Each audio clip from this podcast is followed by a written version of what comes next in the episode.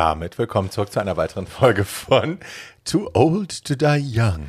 Kultur über und unter der Gürtellinie mit Barbie Breakout, Tatjana Berlin und Paul Scholz. Einen schönen guten Tag. Hallo. Hi. Na? Na? Ach, heute haben wir eine tolle Folge.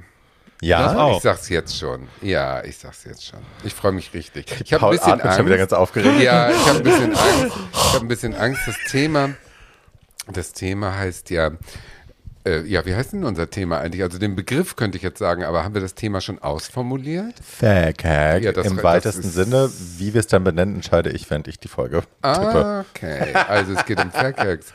Wir ja. wissen jetzt, was Fact Hacks sind, aber wer erklärt unseren unbedarften, liebevollen, uns zugewandten ZuhörerInnen. Du hast gegendert, Tatjana. Applaus. Ich bin feucht. Was ist, was verbirgt sich hinter dem Begriff Fact-Hack? Für uns oder allgemeingültig? Wer will es versuchen, allgemeingültig Barbie, bitte. Give, your, give it your best shot. Also, ich glaube, ich habe bestimmt nicht die äh, akademisch beste äh, Version davon.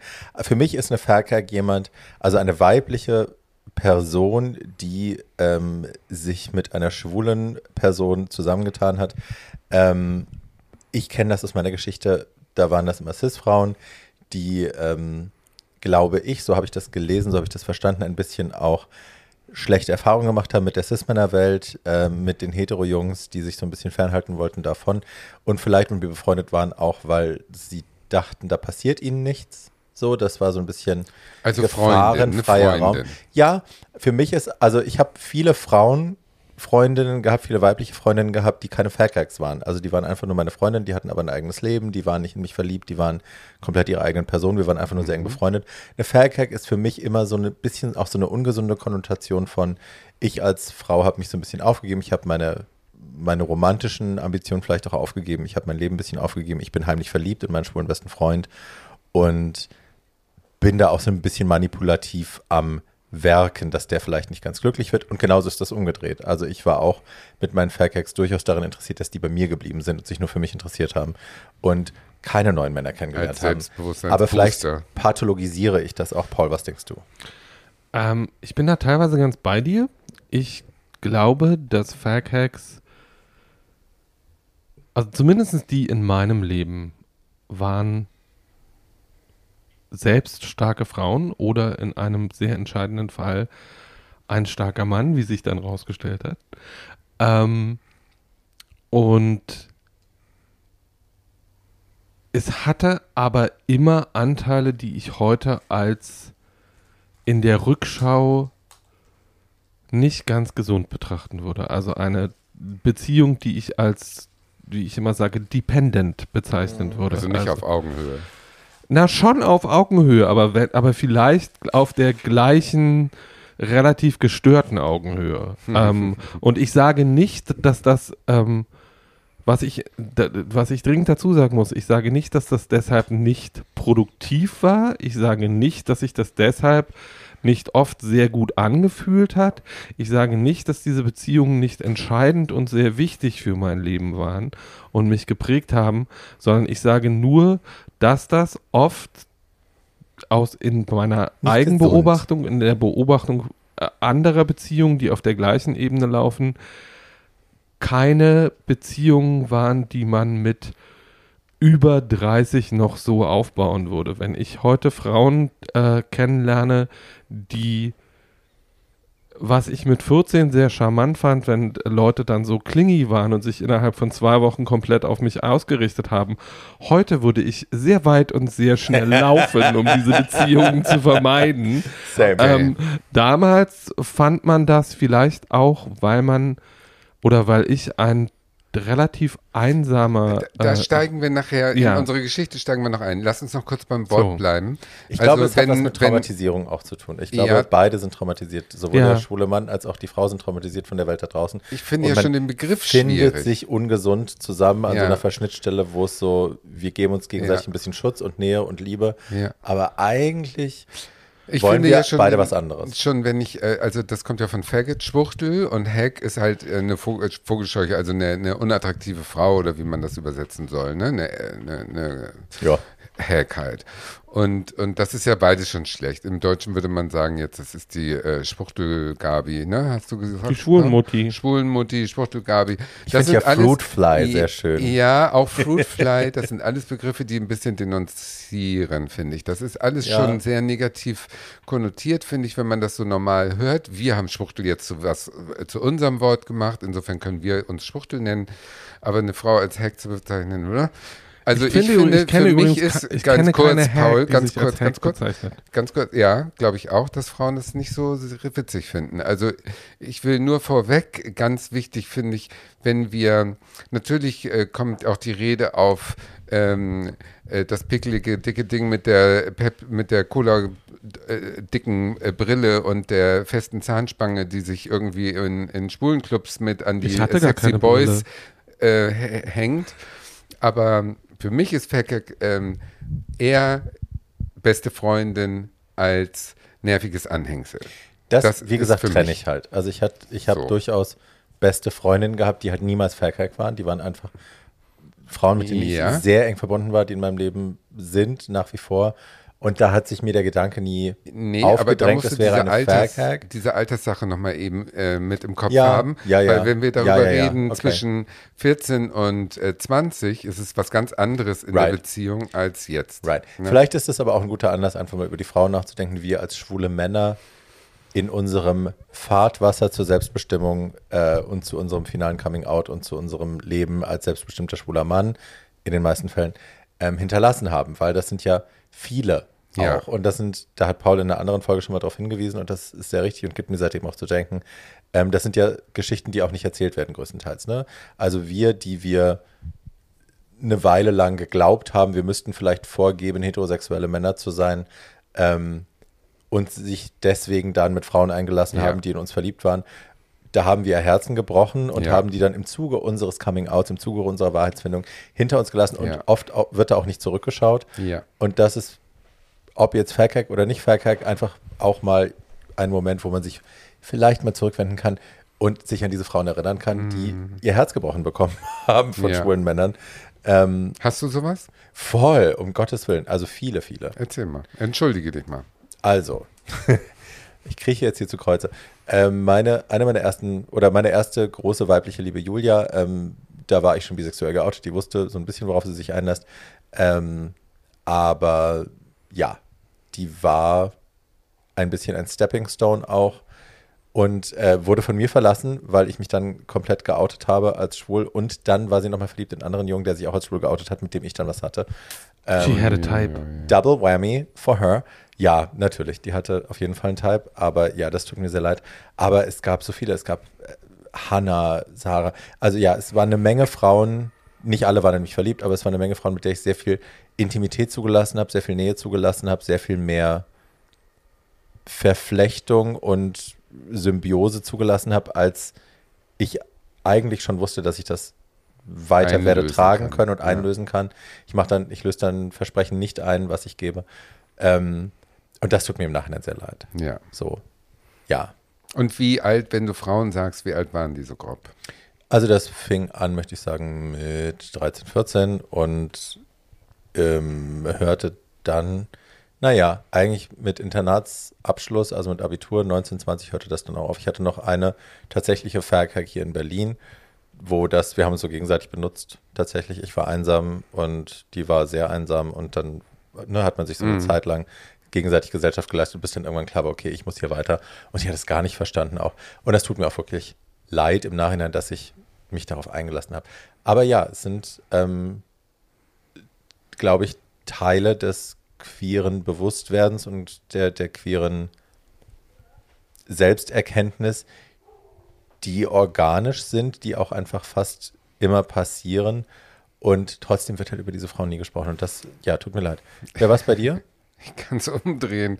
Ich äh, habe das Gefühl im Nachhinein, dass ich äh, die Person war, die in dieser besonderen Konstellation vorm Outing und vom 20. Geburtstag in den Freundschaften mit Frauen die ich auch als Faircake dann, ähm, oder Mädchen damals, ja, Klassenkameradin und so, die, ähm, die haben mich dann liegen lassen sozusagen. Also ich habe nicht das Gefühl, dass ich die liegen gelassen habe, sondern ich würde eher sagen, ach, so eine kleine Entschuldigung, wenn ich schlecht von denen. Aber du warst ja der schwule beste Freund, mit dem man gut einkaufen konnte. Ja, so. so. irgendwie. Aber dann, wenn es drauf ah. ankam, war ich dann doch nicht eingeladen. Okay. Weißt du, so zu den Verstehe. Partys oder was auch Verstehe. immer. Solche Sachen. Verstehe. Aber ich hatte natürlich dann auch in meiner Verzweiflung oder in meinem ähm, Bedürfnis, äh, heterosexuell sein zu wollen, eine Freundin und äh, der habe ich natürlich richtig was vorgemacht und die war schon richtig in mich verliebt und die, wir waren zusammen, wir sind zusammen gegangen, wie das damals hieß und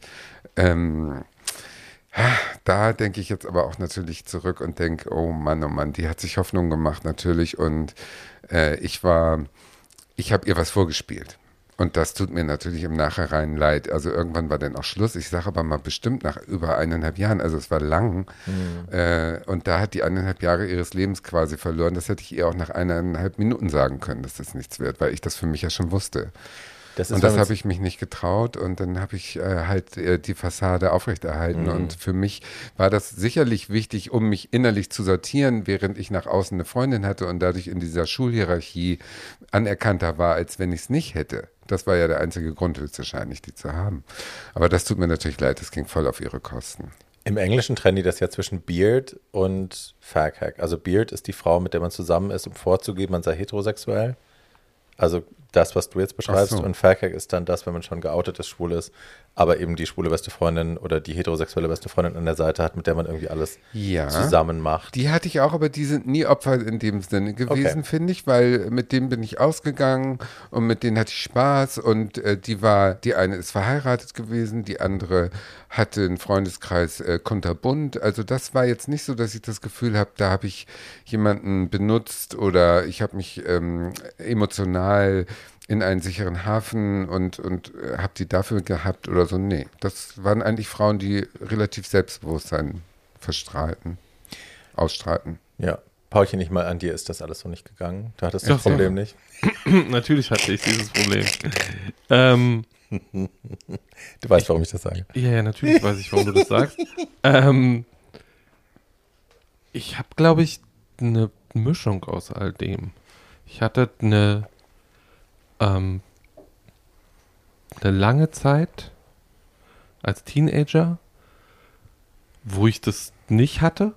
Ähm, und dann hatte ich eine Zeit in meinen 20ern, wo ich wieder relativ einsam war und in Berlin, wo ich äh, so eine Konstruktion hatte, wo wir uns heute, würde ich sagen, ganz klar gegenseitig benutzt haben. Das war auch nicht äh, das hat sich trotzdem gut angefühlt dann, aber es war in der Rückschau war das keine psychisch gesunde Konstruktion, würde ich sagen. Ähm, und ich glaube, das hat oder fängt bei vielen schwulen Jungs so an, dass wir nicht wissen, wie wir mit anderen Männern umgehen sollen, weil die halt größtenteils heterosexuell sind und wir das, wenn man das früh weiß, und ich habe ja in der Sommerloch-Folge schon mal gesagt, ich wusste mit drei, dass ich nicht so bin wie andere Jungs. Ähm, ähm, dann stellt man sich auf dem Schulhof halt gerne mal zu den Mädchen und äh, mhm. ist halt one of the girls. Mhm. Ähm, und daraus können sich auch enge Freundschaften entwickeln, die entweder dann, wenn man das irgendwie, und ich habe sowohl die eine wie auch die andere Variante, also wenn das ähm, du fühlst dich ja immer hingezogen zu den starken Frauen, egal welchen Alters mhm. sie sind. Und wenn sie acht sind, sind sie trotzdem starke Frauen, du weißt das ja. Ähm, und mit denen kannst du sehr gut befreundet sein. Und das ist dann eine echte Freundschaft, wo man sich gegenseitig füttert und sich gegenseitig supportet und sich unterstützt. Aber wenn dann zwei einsame Seelen aufeinander krachen und das, was einen verbindet, ist halt hauptsächlich, dass man einsam ist. Mhm. Ähm, und diese Einsamkeit muss gefüllt werden, egal mit was, dann kann das auch zu einer ungesunden Konstruktion werden. Und ich glaube, das ist der große Unterschied. Heute habe ich gute Freundinnen. Ich habe keine, ich habe, glaube ich, seit mindestens zehn Jahren keine Hack mehr. Ähm, wahrscheinlich deutlich länger. Ähm, ich habe gute Freundinnen und ich habe Frauen, die ich sehr mag und sehr bewundere und äh, wir unterstützen uns gegenseitig. Aber dieses Codependent-Verhältnis, das ähm, Hackdom auch immer mit sich bringt, das habe ich aus meinem Leben dann so spätestens mit 30, glaube ich, gründlich entfernt, weil ich begriffen habe, dass das keine gesunde Konstruktion ist, die da vorliegt, sondern ich, und ich kann heute auch das, das ist ja jetzt in Corona wahrscheinlich auch für viele gegeben, ich kann das Alleinsein ähm, Wesentlich, wesentlich besser, besser, aushalten, because I like I myself, actually actually. it. ähm, ja, ja. und ähm, das heißt, das, was ich, wenn ich in meinen, äh, in meinen Teenagerjahren mit dem Alleinesein so gut umgehen hätte können, wie ich das jetzt kann, dann wäre das alles kein Problem gewesen. Ähm, aber das konnte man halt und man war unter mehr Peer Pressure und unter mehr Social Pressure, als ich das heute bin. Bei Ähm, wem musst du dich denn noch entschuldigen? Ich glaube, ähm, bei der Lady aus meinen 20ern, die ich einfach, ähm, wie gesagt, dieses Verhältnis war nicht unbedingt gesund und dieses Verhältnis war trotzdem schön, aber ich habe ähm, diejenige, die wissen wird, wenn sie das hört, wer sie ist, sehr hängen lassen, als Mhm. ich äh, den Mann kennengelernt habe, mit dem ich dann 14 Jahre zusammen war. Ähm, und dann war das innerhalb von ein paar Wochen sehr ruckartig vorbei. Ich kenne aber lustigerweise auch die Kehrseite. Also ich, Ich kenne, auch die, ich kenne auch die Kehrseite, Ich habe natürlich. jetzt ja gerade mehr, mehrfach von der Frau geredet, die meine beste weibliche Freundin ist, ähm, die halt so gar keine Faircake ist, mit der ich eine sehr großartige Freundschaft, auch eine sehr lange Freundschaft schon auf Augenhöhe habe. Aber da war das eben genau andersrum. Also wir haben, wir waren, wir hatten eigentlich eine romantische Beziehung ohne, also eine platonische romantische Beziehung. Wir waren sehr verliebt ineinander, ist einfach so, und wahnsinnig eng miteinander. Wir haben uns eine gemeinsame Wohnung genommen und all das. Äh, dann in Hamburg, weil wir, ich hatte, bin nach wie vor in Berlin mit einem Bein geblieben, aber sie musste nach Hamburg, dann hatten wir da eine gemeinsame Wohnung. Und wir haben alles zusammen gemacht, ne? Und das war, ich, ihre Familie kannte mich, da wurde ich akzeptiert, meine Familie war halt ein Scheißhaufen, wie immer. Aber darüber wusste sie halt auch alles. Und das war nicht krankhaft symbiotisch, sondern es war echt eine schöne, a schöne marriage. Freundschaft. Ja, es war eine Beziehung, eigentlich auf Augenhöhe, nur eben ohne romantischen oder ohne sexuellen Aspekt. Ähm, und dann hat sie sich von ihrem Freund getrennt. Sie hatte damals einen Freund, der aber nicht da war. Ähm, und ist mit einem ihrer längsten Freunde aus Kindertagen zusammengekommen. Und dann war das halt innerhalb von kürzester Zeit halt ein großes Thema. So, ne? Weil die sind frisch verliebt, die sind, die wollen zusammen sein, die wollen auch vögeln, die wollen Zeit miteinander verbringen. Und ich bin plötzlich das dritte Rad am Wagen. Und dann habe ich mich da auch freiwillig rausgezogen, weil wenn man mich kennt, sobald ich das Gefühl habe, auch nur annähernd, dass ich vielleicht unerwünscht sein könnte, bin ich Ghost, Ganz wild. bin ich raus. Ähm, und habe das damals auch versucht mit ihr zu besprechen und sie war halt immer noch so, nein, aber du bist doch hier willkommen, wir wollen dich hier und da, da, da und er will Ja, was auch soll sie haben. sagen, ne? Nee, nee, nee, sie aber hat dich ja geliebt auch, Sie aber hat das auch wirklich so geglaubt. Also sie hat auch geglaubt, dass er mich da will, er wollte mich da nicht. Aber er hat ihr das auch glauben machen. Aber ja, ich war halt dann ganz schnell weg. Und das war halt dann auch wie eine Trennung. Also da war ich auch genau auf der anderen Seite und das war für mich wie eine schlimme Trennung. Weil ich Hattet hab, ihr mal männliche Hacks? ja. Ich habe jetzt eine, die heißt Roy. oh, Roy, wenn du die Folge hast, du wirst es. Roy, also ohne Roy würde ich ja Schick uns heutzutage Bilder von deinem ich würde überhaupt steifen Penis. Danke. die gibt es ja schon überall. Ich weiß, ich hab's hier noch nicht. Mir schickt man sowas nicht mehr. Roy. Okay, Roy ist deine männliche us Absolut. more. Also äh, ich bin adoptiert worden von einem 15 Jahre jüngeren äh, Berliner, der sensationell aussieht, der ohne Ende Erfolg bei den Männern hat. Aber dann bist du doch die Hack. Ja, höchstwahrscheinlich. Yes, you are. Ja, und er hat mich auch als Tatjana think so. kennengelernt. Er hat mich als Tatjana kennengelernt und im Prinzip bin ich dann die Hack. Oh, wie toll, ich bin eine Faircake. Das habe ich mir noch gar nicht so richtig bewusst gemacht. Hi, I'm here all Stimmt. week. Yeah. 90 Dollar die Stunde. Aber, aber das, ähm, das ähm, Verhältnis ineinander ist, ähm, also wie, weil ich mich so adoptiert gefühlt habe, weil wir, wir wenig, ähm, wie soll ich sagen, gemeinsame Keine Berührungspunkte ja. am Anfang hatten. Und ähm, die Qualität, die der Roy hat und die ich eben nicht habe, ist, dass der dran bleibt an Leuten. Äh, der hält Kontakt, der meldet sich, der kommt vorbei und ich bin Hamburgerin. Also äh, ich kann ohne Menschen leben. Ich kann äh, I Am Legend, wäre überhaupt kein Problem für mich, dieser Film, weißt du? der letzte Mensch auf der Erde, Das super. ist mein Traum. ja, könnte ich auch. Aber der nicht. Ihr liebt und deswegen, beide, ihr braucht beide Menschen, Ja. ihr seid beide doof. Deswegen kann der, Psst, Shut up. deswegen kann der so gut ähm, mich immer wieder äh, rausholen. Heute gehen wir aus, heute gehen wir hier und da und, und so. Und der hat mich sozusagen immer mitgenommen. Und das fand ich ganz rührend. Also das ist so ein Freundschaftsbeweis inzwischen und das geht jetzt ja auch bestimmt schon über 15 Jahre. Das ist toll, dass der diese diese Kontinuität immer dabei hatte. Ich Vielleicht bin seid ihr eher, einfach befreundet. ja, wir sind super befreundet, ja, aber, aber ich wäre anders, weißt du? Ich bin denn so, ich bin befreundet mit jemandem, das geht dann hoch wie ein Strohfeuer, aber es ist dann auch nach ein paar Zeiten, wie lange auch immer, Monate, Jahre, es ist dann auch vorbei. Also ich bin keiner, der Freundschaften pflegt. Ich habe von früher, aus meiner Schulzeit, null Kontakt. Wir hatten nie irgendwie ein Klassentreffen. Ich habe keine langjährigen Freundschaften. Habe ich nicht. Echt? Nein. Meine Familie Gar ist, nicht. Also meine. Wahlfamilie, also die einzig wichtige, sorry, Ja. ähm, die kenne ich fast alle schon 20 Jahre. Ja gut, 20 Jahre ist, wenn du über 50 bist, auch nicht so lang. Also, Also, insofern, komm, das ja. ist half my, half my adult ja, du bist ja auch noch äh, blutjung, du äh, kleines Ding. Ja, aber ich, Ja, ich, so. ich muss Barbie, ich muss Barbie dazu stimmen. Also ich habe, es ist ja, also man sagt ja immer, heterosexuelle Männer sind so befreundet, dass he's my best friend. Äh, wann hast du ihn denn zum letzten Mal gesehen? Vor zwei Vor Jahren. 20 Jahren. so. Ähm, und ich habe diese Art von Beziehung, also ich dass ich Leute wirklich, dass ich Leute wirklich lieb habe, aber es mir total reicht, wenn wir uns alle zwei Monate auf Facebook mal was Liebes schreiben. Ähm, und dann habe ich aber wirklich äh, beste Freunde jedweden Geschlechts, ähm, wo es mir wichtig ist, dass wir uns jede Woche oder alle zwei Wochen sehen und auch Zeit miteinander verbringen. Ähm, und ähm, warum ich nach männlichen Hacks gefragt habe, ist, und Tatjana, du hast übrigens zum Thema Roy, ich kenne ihn nicht und ich kenne auch seinen äh, großen Schwanz nicht. Du solltest ihn kennen. Äh, vielleicht.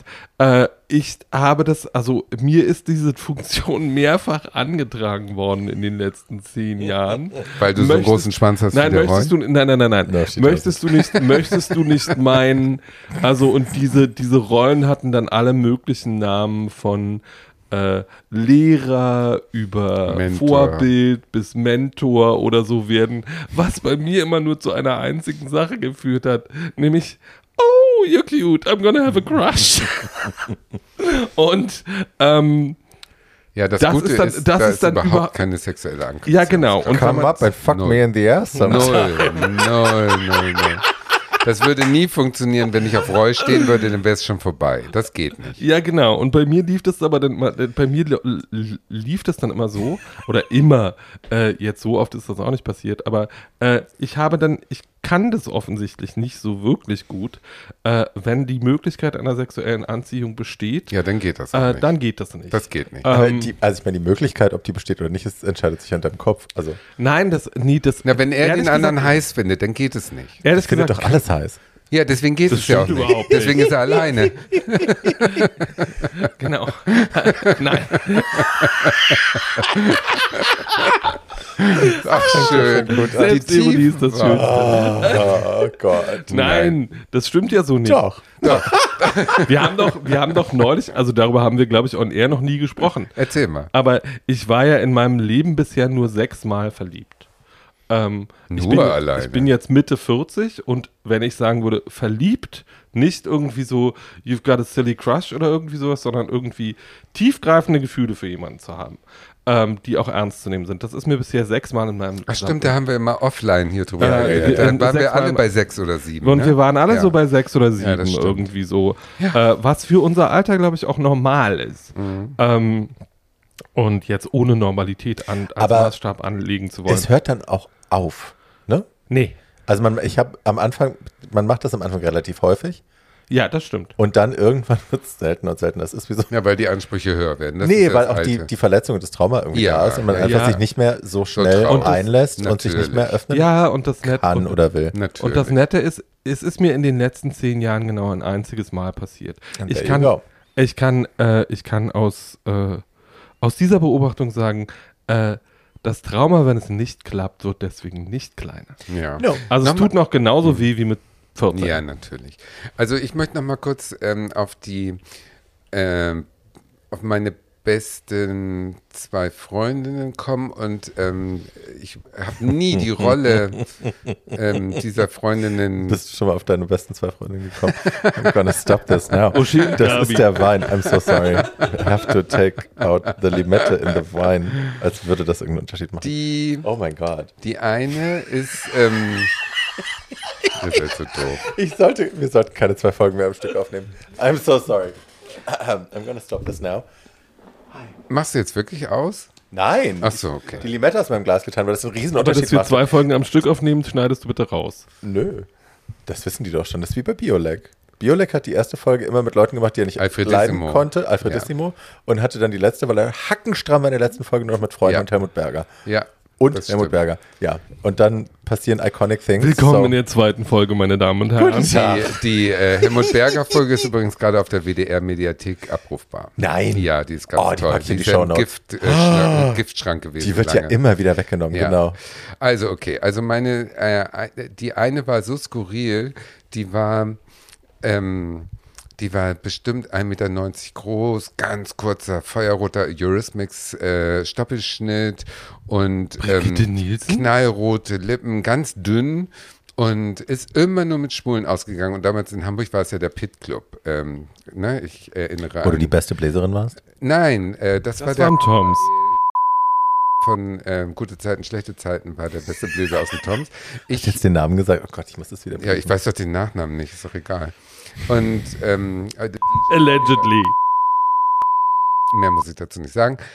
Diese Zeit war das. Und da war ähm, äh, diese ähm, ähm, Freundin, die war sozusagen immer dabei. Und ich kann gar nicht sagen, wir haben ganz viele Ausflüge gemacht zusammen und wir waren gut befreundet. Und als die einen kennengelernt hat, war die auch weg aus dem Leben. Und ähm, bis heute. Aber es war eine ganz wichtige Person für mich. Aber ich habe nicht gelitten. Ich habe und sie auch nicht. Also wir haben nicht aneinander gelitten. Wir hatten einfach eine gute Zeit und als es dann vorbei war, hat sich ja mein Leben auch weiterentwickelt und ich habe neue Leute Freunde. kennengelernt. Genau, und ich frage frag mich immer noch, ist das denn meine Fackhack gewesen in den Jahren? Nee, ich glaube, also Freundschaften auf Augenhöhe sind für mich nicht Fairhack-Beziehungen, Ja, sondern. Fairhack-Beziehungen sind für mich Beziehungen, die an einer ungesunden Stelle sich vereinen und dann was Symbiotisches haben und man behindert sich gegenseitig, man manipuliert sich gegenseitig, weil man Ja. nicht will, dass der andere sich weiterentwickelt, weil Aber man dann bin ich zusammenbleiben in will. diesem Fall der Doofe, der sagen muss, ich hatte das vielleicht gar nicht so richtig, außer die erste Liebe, die ich ausgenutzt habe. Wo hatte ich dann Frauen, die äh, in unge äh, ungesunder Symbiose mit mir Frag unterwegs uns doch waren? bitte nicht immer nach den Mangeln in deinem Leben. Nicht. I don't know. Vielleicht bist du einfach die Fairhack für Roy. And that's all you're gonna get. Ich war, glaube ich, immer die Fakehack. um mich mal hier als richtiges Opfer Sollen wir denn einfach mal zum Spaß, sollen wir mal tatsächliche Fairhacks aus Film und Serie äh, hier für euch äh, aufschlüsseln, damit ihr vielleicht ein besseres Verhältnis dafür Ja. kriegt? Ich glaube, das ist doch ein ganz guter Ansatz. Lass uns doch mal Darf, anfangen. darf ich noch eine Frage Nein! vorstellen? Doch, bitte, bitte. bitte, noch eine Frage vorher. Nur damit ich auch wirklich verstehe. Bitte! Ich möchte wissen, ähm, in jedem schwulen Club gibt es diese. Mädels, diese, diese Mädels mit, äh, Hack, mit, mit Zahnspange und dick und äh, so, ein- so ein bisschen unattraktiv vielleicht im Auge des äh, normalen Heteros, die sich an äh, jungen Schwuchteln hängen und mit denen einen tollen Abend haben. Ähm, sind das dann diese Fackheads, von denen wir sprechen? Und wenn ja, hattet ihr so eine auch? Weil die hatte ich nicht. Ja, so eine hatte ich Kann man jetzt kategorisch so nicht sagen, aber es klingt schon mal wie sehr gute Vorzeichen. Also das, was in meinem Kopf so gespeichert ist, sind Frauen, die schlechte Erfahrungen in der Hetero-Welt gemacht haben, aufgrund vielleicht ihres Aussehens oder aufgrund von irgendwelchen anderen Sachen, Ja. die Missbrauch erfahren haben, auch in ihrer Familie oder so, die also ne, die ein schlechtes, bedrohliches. Männerbild Ja. erfahren bekommen haben oder, oder ein Männerbild, wo sie abgelehnt worden sind aufgrund von Körperlichkeit und deswegen sich in diesen Safe Space mit dem schwulen besten Freund Ja. begeben, wo sie vermuten und Ja. hoffen, nicht verletzt zu Ja. werden, was sie dann natürlich doch werden. Ja.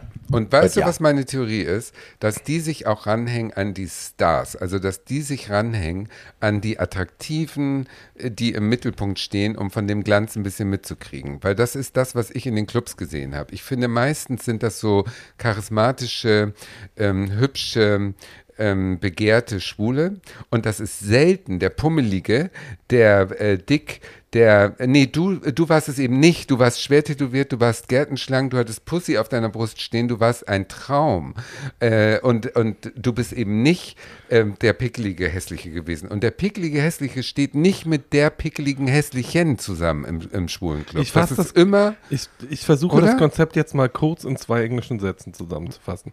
Um mal von einem alten thematischen Boy Meets Girl ist die klassische Liebesgeschichte.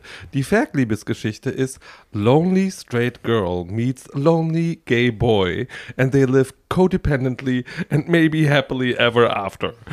Ich kenne übrigens, ja, ich, jetzt sein. jetzt komme Jetzt ich. kommst. Pass auf. Jetzt. Ich kenne ein Paar in Berlin hier, die waren Faircag und Gayboy und sie hat sich totsterbens in ihn verliebt. Er kommt, glaube ich, aus ähm, hm, ähm, Mittel, Middle Eastern äh, House, also ich glaube, er bringt sehr viel Charme mit seiner Homosexualität mit, für seine Hex- Homosexualität mit. Und an dieser Intersektion haben die sich irgendwie ungünstig verbandelt. Und das war damals schon so. Ich bin ihnen immer wieder begegnet und die waren halt irgendwann ein Paar. Und wir wussten alle, aber er ist doch schwul, sie ist hetero, er ist unglücklich und so. Die sind irgendwie miteinander verbunden und ja, sie sind auch irgendwie ineinander verliebt. Die haben mittlerweile geheiratet. Ich glaube, die haben immer noch keinen Sex miteinander. Ich weiß nicht, woher er seinen Sex bekommt. Sie woher sind nicht das einzige heterosexuelle, Sex bekommt. wie auch immer Nee, nee, nee, aber es ist alles offen auf dem. Tisch. Also sie weiß, dass er schwul ist, er weiß, dass. aber wie schön eigentlich. I don't think that's beautiful. Ich finde das schwierig. Naja, weil die beide nicht glücklich sind. Also, das kannst du gar nicht von außen sagen. Vielleicht Ja. haben die genau die perfekte Glücklichkeit und er holt sich seinen Sex und sie holt sich ihren Sex. Ja, maybe, maybe. Aber also ich habe sie erlebt. Und Ach das so, war- na gut, okay, das also, ist was anderes. Das in den Gesichtern war immer nicht so richtig Happiness Okay. und so, oh mein Gott, ist das schön, dass wir uns gefunden haben und dass wir jetzt frei okay, Sexualität also eine Notgemeinschaft eher. Eher so. Okay, das ist schade. Guck mal. Das tut mir Wir- leid. Barbie befreit euch, Leute. Alle die, die in so einer Beziehung gerade seid, befreit euch. So. Äh, Barbie hat ja vorhin nach Beispielen gefragt für Faircakes. Ähm, Yes. So, und wir nehmen jetzt mal die beiden proverbial äh, Faircakes, die wir alle kennen. Die eine ist Judy Garland, die andere ist ihre Tochter Liza Minnelli. Das habe ich vorhin gesagt, das ist mir weggenommen. Also ich wollte dir das nicht wegnehmen, tut mir leid, Baby. ähm, ähm, und Barbie wispert schon wieder in ihr Mikrofon. Barbie kriegt nichts mehr zu trinken. Du säuselst, sie wispert. Ich Säuselt. bin der Die Einzige, der hier gar nicht, die ist laut, die Sau. Ähm, so, Barbie willst du hat, Barbie hat Sau zu mir gesagt. Danke, Baby. Weiter Äh, was, Judy ich, und Liza. was ich eigentlich sagen wollte, ist, ähm, Judy Garland hat Vincente Minnelli geheiratet, von dem ganz Hollywood wusste, dass er schwul war. Ähm, Judy Garland hat Vincente Minnelli geheiratet, weil es der erste Mann war, der nett zu ihr war, glaube ich. Ähm, und der sie nicht verändern wollte und ihr nicht gesagt hat, dass sie hässlich war. Ähm, und ich glaube, Liza Minnelli hat ihre beiden schwulen Ehemänner aus den gleichen Gründen geheiratet, weil das Und die hat die auch geheiratet, weil sie es gelernt hat von ihrer Mutter. Ich meine, Ja. ihr Vater war eine Schwuchtel und die hat gelernt, das ist ein gutes Verhältnis. Wir, wir wiederholen doch alle auch das, was unsere Eltern Klar, wir bauen das nach, Liebe. was wir von zu Hause kennen und glauben, es ist Liebe. Also tun Ähm, wir doch mal kurz so, als wären wir drei homosexuelle Männer.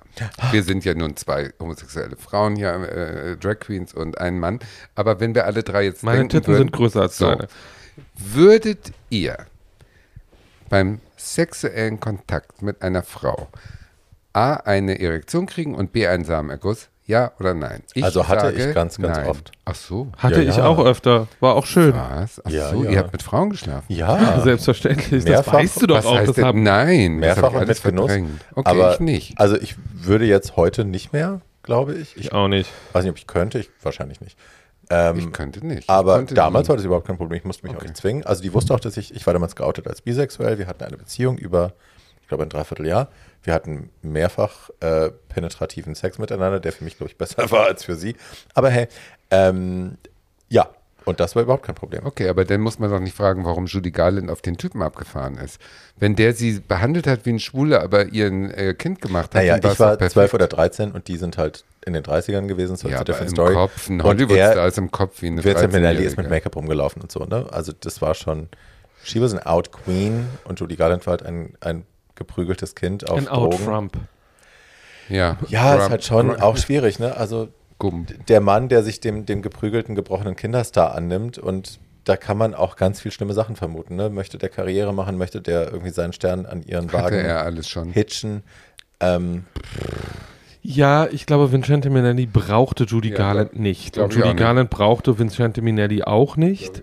Ähm, das heißt, diese Beziehung hatte vielleicht eine rein private Komponente, wo sie sich beide gegenseitig hilfreich waren. genau. Ähm, das halte ich nicht, ich halte das trotzdem für eine ungesunde Beziehung, aber nicht für eine desaströse Beziehung. Und ähm, Ja. so, um, um Tatjanas Frage zu beantworten, äh, I could eat pussy all day. Eating pussy is fun. Ähm, aber ob ich jetzt unbedingt noch mal eine Frau penetrieren müsste, weiß ich nicht so genau. Ich glaube eher nicht. Ich habe das auch seit mindestens 15 Jahren. Wann hast du die letzte Pussy gelutscht? Also jetzt tun wir nicht so. Ich glaube mit 28 oder And there we go. sowas. Also Und ein das ist eine halbes Weile her. Ja, aber because I got lazy. ähm, Lies. Leiser wieder die Lies. ähm, ja, oder wie Kathy Bates jetzt sagen würde. So, Okay, jetzt Tatjana. nochmal wieder zurück zu deinem Ursprung, dass wir aus Film und Fernsehen vielleicht So, Beispiele nennen. genau. Danke, dass du diese Sendung moderatierst, wie meine Freundin Melly sagen würde. Ähm, weil ich bin betrunken. Hi. Ähm, genau. Lass uns doch. Lass uns doch mal über die, es tut mir sehr leid, über die, ähm, Tut dir überhaupt nicht leid. Stimmt, I would do it all again. In a heartbeat. Ähm, über die tatsächlichen äh, Fags reden, die Faghacks reden. Ja. Ähm, ich bin, während wir jetzt all das hier besprochen haben, musste ich mir mehrmals auf die Zunge beißen, um nicht zu sagen, das ist doch genau wie bei Will and Grace.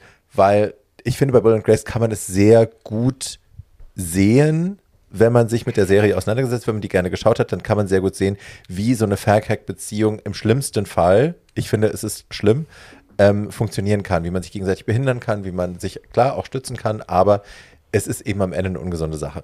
Und über Will and Grace hält uns heute ein Referat der Herr Schulz, Äh, ja, Tante Schulzried versucht nicht zu referieren, sondern während sie auf Google schaut auf ihrem Handy. Ich, äh, nicht Google, sondern IMDb. Ich mache mir ja keine Notizen. Ähm, also, Will and Grace ist eine Fernsehserie von 1998, ähm, also fast in diesem Jahrtausend. Äh, aber sie ist deswegen nicht in unserer Sitcom-Folge gelandet, ähm, weil sie das perfekte Beispiel für zweifaches, wie ich freundlich sage, Hackdom ist, also äh, Schwulenmutti sein. Es gibt nämlich äh, zwei weibliche und zwei männliche Hauptfiguren in dieser Serie. Will and Grace erzählt die Geschichte eines Freundespaares, nämlich Will und Grace, ähm, und eines weiteren Freundespaares, nämlich Jack und Karen. Ähm, Außerdem erzählt es die Geschichte eines schwulen Freundespaares, nämlich Will und Jack, und einer Arbeitsbeziehung, nämlich Grace und Karen. So, ähm, Will und Grace leben zusammen. Wir treffen Will und Grace in der ersten Folge. Äh, die, irgendwie war das Mode in den 90er Jahren, Sitcoms so anzufangen, dass eine Frau in einem äh, Hochzeitskleid in der ersten Folge auftritt und ihr Leben ändert. Friends fängt so an und Will und Grace fängt auch so an. Das ist der Anfang der ersten Folge. Aber der Anfang ihrer Geschichte, dass sie überhaupt zusammen wohnen, das wird in der ersten Folge auch erzählt, äh, ist jedenfalls, dass Grace einen Typen nicht heiraten will und dann zu ihrem besten schwulen Freund Will äh, flieht. Der ist Anwalt und wohnt in New York in einem äh, wunder wunderbaren Apartment, in das sie dann übergangsweise einzieht, was dazu führt, dass sie acht Jahre bleibt. Also übergriffig schon mal. Ähm, ähm, naja, sie muss irgendwo hin und Will ist ihr bester schwuler Freund und bietet und bittet sich und bietet sich an. Okay. So, ähm, Grace ist Innenarchitektin und arbeitet mit einer Milliardärsgattin als ihre Assistentin. Diese Milliardärsgattin ist Karen Walker und Karen Walker zeichnet sich dadurch aus, dass sie eigentlich acht Jahre lang in, bei Will and Grace nie nüchtern ist, weil sie immer entweder schwer auf Droge ist oder gerade betrunken Oder beides. oder beides. Ähm, und Will hat einen besten Freund, den schwulsten Mann in New York, wie ich immer sage, ähm, den äh, Jack. wu- wunderbaren Jack McFarland. Ähm, Will and Grace sind das Zentralgestirn dieser Serie und diese Serie ist von äh, einem schwulen und einem heterosexuellen Mann erfunden worden, die beste Freunde sind und Max, Max Mutschnick und äh, Ron Cohen heißen. Ähm, und äh, die eigentlich eine Serie über ein heterosexuelles Freundespaar schreiben wollten, dessen, de, dessen äh, Nachbarn Will und Grace waren, die äh, Programmverantwortlichen bei NBC fanden aber in den Ende, zu Ende gehenden 90ern diese Beziehung, nämlich schwuler Mann und heterosexuelle Frau leben zusammen viel spannender und haben dann darum gebeten, dass sie die Serie umschreiben, was sie auch getan haben. Dabei kam Will and Grace raus. Will and Grace war der Versuch, revolutionäres Fernsehen zu machen, äh, was aus heutiger Sicht so ein bisschen absurd ist, aber man darf nicht vergessen, das Ganze ist 23 Jahre her. Ähm, und äh, äh, Will äh, äh, war der erste schwule Haupt-Sitcom-Charakter ähm, und war der, wie ich immer freundlich sage, nette Schwule von nebenan. Ähm, Jack hingegen war die Verkörperung, Superschwuchtel. Verkörperung all dessen, was wir als schwul betrachten, nämlich ein ständig herumvögelnder äh, Hohlkopf, aber entzückend, ähm, der äh, Eine Tunte. eine Tunte, Sissy. eine Sissy, äh, der aber ein reges Sexualleben hat, ganz im Gegensatz zu vielen anderen Sissys in der Fern Film- und Fernsehgeschichte. Ähm, und ähm, der aber relativ hohlköpfig ist und Schauspieler. Ähm, jedenfalls Will, der Anwalt, und Grace, die Innenarchitektin, leben zusammen. Und Karen, die Sekretärin, die aber eigentlich Milliardärsgattin ist, und Jack, der erfolglose Schauspieler, sind auch beste Freunde. Ich erzähle das so ausführlich, weil Grace und Karen die Beispiele für das sind, was wir gerade besprochen haben, nämlich die Beziehung Will und Grace ist komplett codependent, sehr ungesund, sehr unterhaltsam, aber nicht gut für die beiden Charaktere, die sie führen. Ähm, die Beziehung Jack und Karen ist die gesunde Variante davon, auch wenn äh, Karen eigentlich schwer alkoholkrank ist, aber diese Frau würde auch jederzeit und hat das für einen äh, äh, langen Teil ihres Lebens auch ohne Jack funktionieren und ist äh, sehr selbstverantwortlich und eigentlich emanzipiert und ähm, die beiden treffen sich auf Augenhöhe. Bei Will and Grace, das erfahren wir im Laufe der Serie auch, ähm, gibt es eine lange, relativ ungesunde Geschichte. Grace war mal sehr in Will verliebt und Will hat versucht ja und hat versucht, ähm, mit Will anzubändeln. Das hat nicht geklappt. Äh, die Coming-out-Folge in der dritten Staffel von Will and Grace ist mit das Witzigste, was ich in der amerikanischen Fernsehgeschichte kenne. Besser geschrieben als diese äh, insgesamt einstündige, weil es ist eine Doppelfolge, äh, ist kaum mal irgendwas gewesen im amerikanischen Fernsehen. Ich habe auch selten äh, so gute Witze über Homosexualität gehört wie in Will and Grace.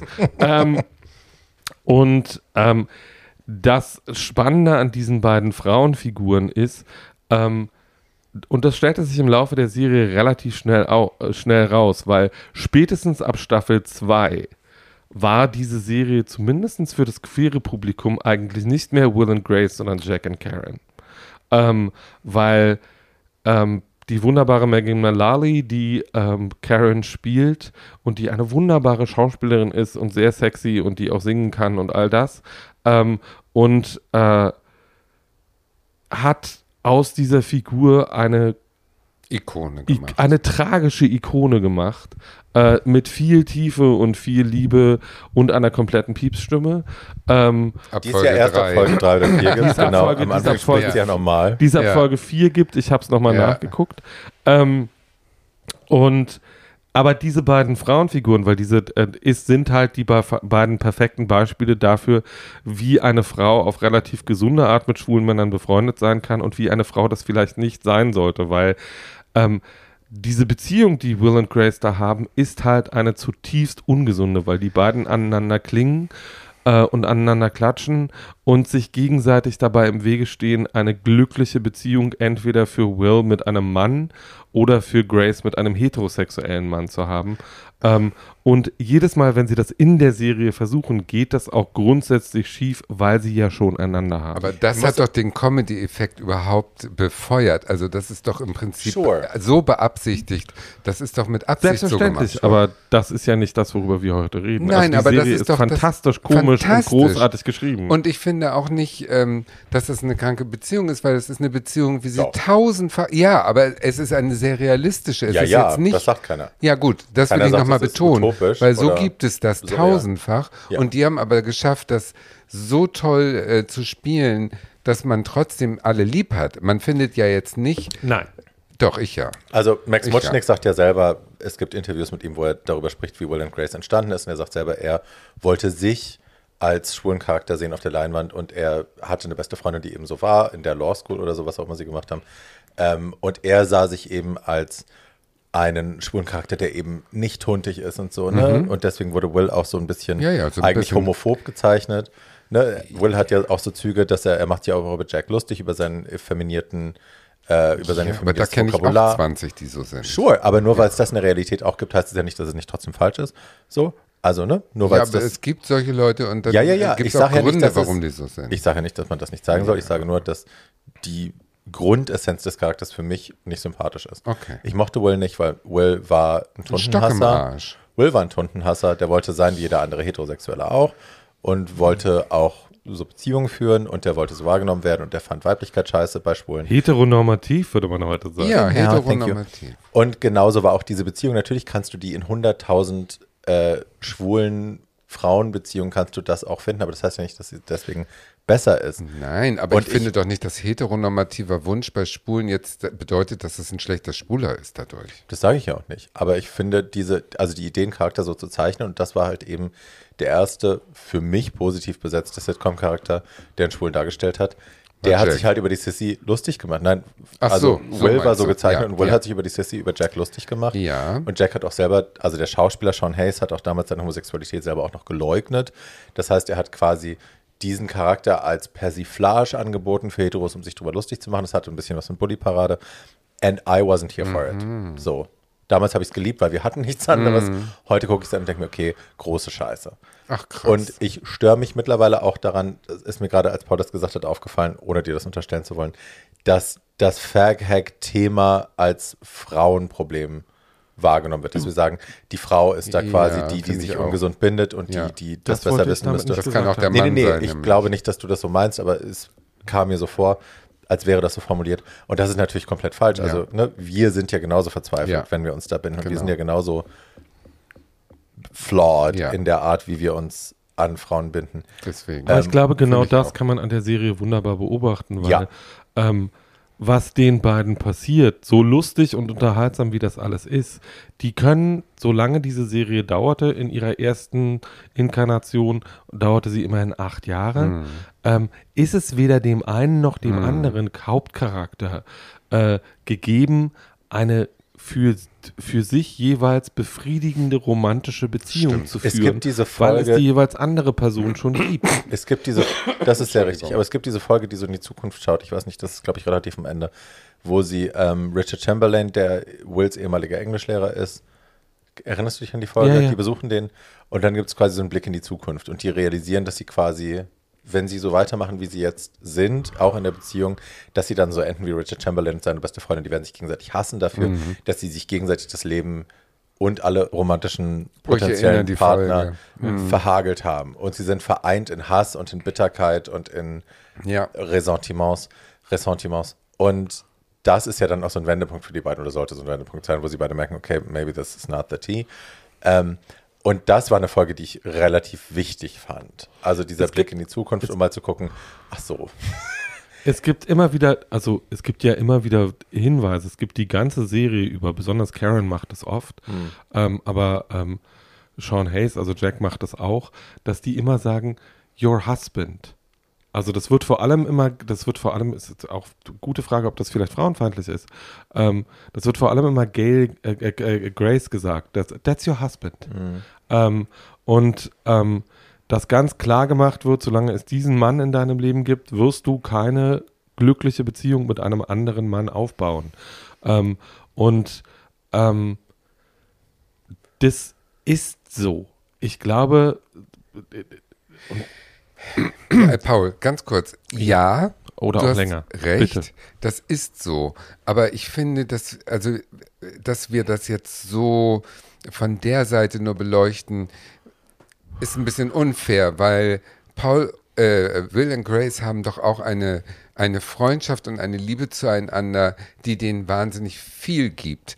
Es ist ganz sicher so, dass es auf Kosten geht von einer eigenständigen Beziehungsfähigkeit, aber den den Genuss und die Liebe und die Freundschaft und den Spaß, den sie miteinander haben, der ist doch auch was wert. Und das wird jetzt so ein bisschen unterschlagen. Vielleicht müssen wir es einmal ganz deutlich sagen. Das ist das, was wir in dieser Folge vielleicht versuchen zu kritisieren, ist niemals die Freundschaft und die intensive und innige Freundschaft und Verbundenheit zwischen schwulen Männern und heterosexuellen Frauen, sondern es geht nur um diese eine Art von krankhafter, symbiotischer Ja. Bindung, die sich gegenseitig behindert. Das sehe ich jetzt nicht in Will and Grace, ganz ehrlich. Really? Nee. Also die formulieren das ja sogar. Ja, es gibt ja Folgen, wo die beim Therapeuten sitzen sehe, und drüber reden. ja, ich sehe, dass die sich äh, gegenseitig ähm, so viel äh, Raum einnehmen im Leben, dass das schwierig ist, da für eine neue Person mit reinzugehen. Aber ich sehe das nicht als Drama.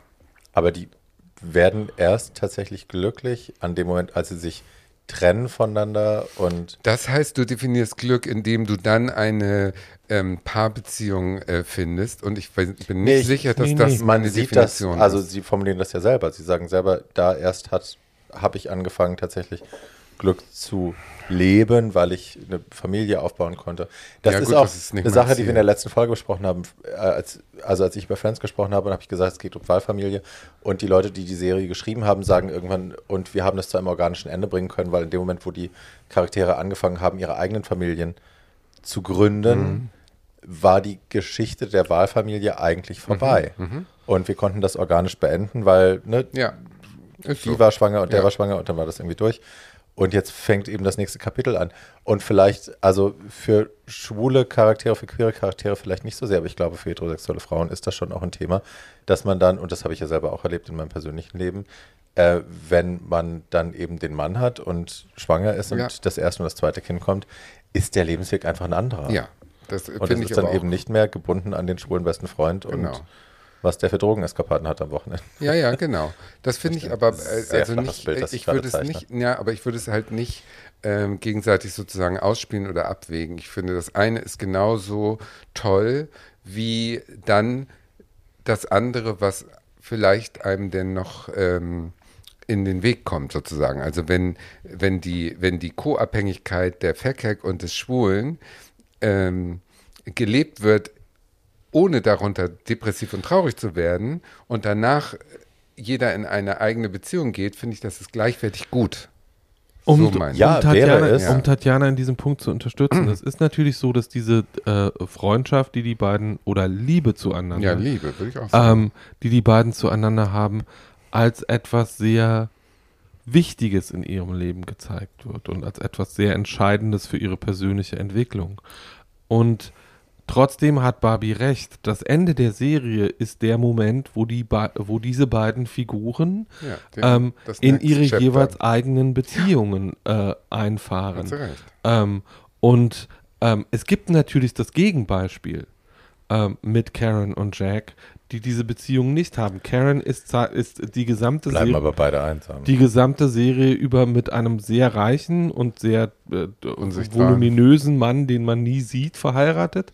Und Jack hat halt bis, wie wir vor drei Jahren gelernt haben, als die Serie nochmal aufgenommen wurde, bis in seine 50er hinein so ein, ähm, so ein Image, dass er sich immer mal wieder verliebt und dass er sich, dass er sich immer mal wieder unglücklich verliebt und dass er ansonsten aber relativ viel rumvögelt. Wogegen übrigens, wenn einen das Nichts glücklich macht, zu überhaupt nichts einzuwenden. Nicht so Nee. einzuwenden ist, aber beide haben ja keine significant others am Ende der Serie. Beide haben ja, obwohl Karen verheiratet ist, ist es ja keine innige Liebe. Die Ja, ja Jack keine, ist verha- also am, am Du richtigen weißt, was ich Ende. meine. Ja, ja. Will und Grace gehen aus der Serie raus mit romantisch wertvollen, wichtigen, intimen Beziehungen Genau. auf Augenhöhe. Die beiden nicht. Jack und Karen gehen raus als Laughingstock, ja. die eben mit Ideen verheiratet sind. Sissy die eine ist mit Saus- der Idee von Saufkopf. Geld verheiratet und der andere Ja. mit der Idee von Schwanz. Ja. Und mit Leslie Jordan. Ja. There we Ähm, go. ähm, naja, also das, das Entscheidende an dieser, äh, an dieser Serie und weswegen Tatjana teilweise auch recht hat, ist, dass in der Serie eine, also alle Möglichkeiten, die diese Beziehung haben, irgendwie. Sie leben zusammen, sie arbeiten zusammen, sie haben, sie versuchen ein Kind zusammen zu bekommen. Mhm. Sie streiten was sich. daran- Sie, Ja. sie streiten zusammen, sie haben Beziehungen zu ihren jeweiligen Eltern. Also sie sind das, sie sind die zentrale Beziehung im Leben des, je, des jeweils Ja. anderen ähm, und der wichtigste Mensch im Leben des jeweils Ja. anderen. Um das kurz nochmal zu sagen, ich habe ja vorhin schon darauf hingewiesen, dass meine Beziehung zu den Frauen in meinem Leben, zu meinen Freundinnen, wahnsinnig, also gerade zu einer wahnsinnig eng. Es ist meine beste Freundin, das wird sich niemals ändern. Wir sind irrsinnig wichtig im Leben des anderen Menschen. Ich würde es aber niemals als Fact-Hack-Beziehung deklarieren, weil es das nicht ist, weil wir alle beide auf Augenhöhe selbstbestimmt unser eigenes Ding machen und das niemals abhängig ist vom anderen. Und das ist auch die Unterscheidung, die ich hier mache. Also Will und Grace sind für mich das eben nicht. Und diese Art von Beziehung, diese Art von Faircrack-Beziehung kann für mich erst dann aufbrechen, wenn man sich plötzlich mal auf sein eigenes Ding besinnt. Und das passiert ja in der Serie. Ich sage nicht, dass Beziehungen zwischen schwulen Männern und äh, heterosexuellen Frauen gar nicht funktionieren können oder erst dann, wenn man sich auf sein eigenes Ding besinnt und sich gegenseitig ignoriert. Das meine ich nicht. Nein, das stimmt. Das hast du nicht So. gesagt. Nee. Aber warte mal ab, wenn ich mit meiner Fact hier um die Ecke komme, dann ist das hier Sie, alles. Sie reden nicht. Nein, nein, nein, mit meinem Filmbeispiel. Dann ist das hier alles Kindergarten. Ach so, das war eine Überleitung. Nein, Mach muss doch nicht mal. sein. Nein, nein, ich bin Doch, immer bitte, noch, bitte. Ähm, So. ich bin immer noch am Überlegen mit ähm, Will and Grace, weil für mich war es so wie Queer as Folk, als ich das gesehen habe. Ich habe gejubelt. Ich fand so wichtig äh, und so toll, dass endlich mal der Alltag von einem relativ konservativen Schwulen gezeigt wird und von einem relativ ähm, wilden Schwulen. Und das habe ich nie Die sich beide übrigens auch sehr lieben. nie negativ. Ich habe auch die Beziehung von Will und Grace nicht negativ gesehen. Natürlich haben die sich behindert, aber Wir das sind ist halt, doch Paul das und ich sind die Debbie. Downers hier. Nee, ich glaube gar nicht, dass die Debbie Down, sondern komischerweise, ich liebe ja Will and Grace und ich kann Ich das auch alles auch. Ich mitsprechen kann's und ich habe das gucken. alles mehrfach Same. gesehen. Ja, kann man. Und komischerweise, ähm, ich habe das in meinen 20ern wahnsinnig gerne geguckt und da war es einfach genau als das, was Tatjana gerade gesagt hat, nämlich als es ist schwules Leben wird Endlich wurde dargestellt ich gesehen. in, in seiner, Ja, in seiner so. ganzen Vielfältigkeit Genau. und in seiner ganzen Komplexität. Ähm, und da war es wahnsinnig wichtig für mich. Ich habe versucht, in meinen 30ern das nochmal zu sehen und habe diese beiden Leute nicht ausgehalten, weil So ich dachte, you're auch. Disturbed. Ich fand das Ähm, damals so toll. Und lustigerweise auch, ich war damals ja mit, einem- mit einem sehr maskulinen, mit dem, mit dem Fist-Israeli zusammen, der ja, das war, ja, ne, Ach, der war die ja Apotheose von toll. allem, was Ja. supermännlich war. Und ja, du kennst Ja. ihn. Ähm, und der hat sich mit Jack identifiziert die ganze Zeit. Der, hat, der hat die ganze Zeit, also wir haben Will and Grace rauf und runter geguckt und der hat immer nur Jack zitiert und irgendwie blockt. so, der kannte diese ganzen, diese ganzen jack Ja, weil er so nicht war. Hatte Das der hat er drauf, naja, geliebt. privat Ja. schon sehr, Ja. aber eben nicht in der Öffentlichkeit. Ja. Ähm, und da war das, ne, da hatte das gar keine negative Konnotation. Ja. Der war halt, der hat Jack geliebt und der hat Jack Ja. sich angezogen oder war, hat sich da wiedererkannt in der privaten Ja. Persona, eben nicht in der öffentlichen. Und da hatte das eine ganz andere Konnotation, aber genau wie Paul sagt, man guckt es dann eben nochmal fünf Jahre später und als die Serie dann fortgesetzt wurde, man, hat man die alten Staffeln nochmal geguckt und dachte sich so, pff, I can't. So, aus heutigen Gesichtspunkten ist es halt schwer zu ertragen. Ich bin da höchstwahrscheinlich Damals ein ganz doll. einfaches Gemüt und ich kann das immer Ja. noch genauso Naja. gucken. Und wenn ich, diese, wenn ich den Moment sehe, wie Jack Cher trifft und ihr sagt, "Hör, du bist ja ein schlechter Doppelgänger, das ist auch auf YouTube, Leute, It's die still- beste Szene. amazing und Cher sieht so toll So aus. Ja, also, toll. da sieht Cher Die so Szene toll aus. So ein Traum. Also wer Will and Grace nicht kennt, und ich kann gar nicht glauben, dass es Leute gibt, die das nicht tun, You're pretty die good. Jungschen. I've had a lot of äh, practice. man muss natürlich, weil wir. weil wir in der äh, ähm, in der Sitcom-Folge viel darüber gesprochen haben, welche Gaststars da drin waren. Es Alle. gibt keine, Madonna. es gibt, Alle. äh, es gibt Fucking keine berühmte, wirklich berühmte popkulturelle Figur der drin 90er war. Jahre und der früh beginnenden 2000er, der nicht in dieser Serie Naja, Ja. es der gibt oder ein paar. die. Ja, ja, aber es waren Cher, Madonna. Demi Cher, Moore, Madonna, Alec Dem, Baldwin. Demi Moore, Alec Baldwin, Debbie Britney Reynolds. Spears, Debbie Reynolds, Elton John, Richard Chamberlain. Richard Chamberlain, ähm, also alles, was Rang und Namen hatte, war Yes. dabei und wollte da auch unbedingt mitspielen. Rang und Namen Ähm, hatte, Betonung auf hatte bei Demi Reynolds. Ah, naja, Debbie Reynolds. Ist ja, ist Oh, ja Aber die hatte eine lange Rolle. Die, Äh, die die, hatte eine lange Rolle. Ähm, aber ähm, wer das nicht kennt, sollte sich das Guckt es angucken euch und an. weil man lacht sich wirklich nach. Äh, man Ja. lacht, ich kann es jetzt.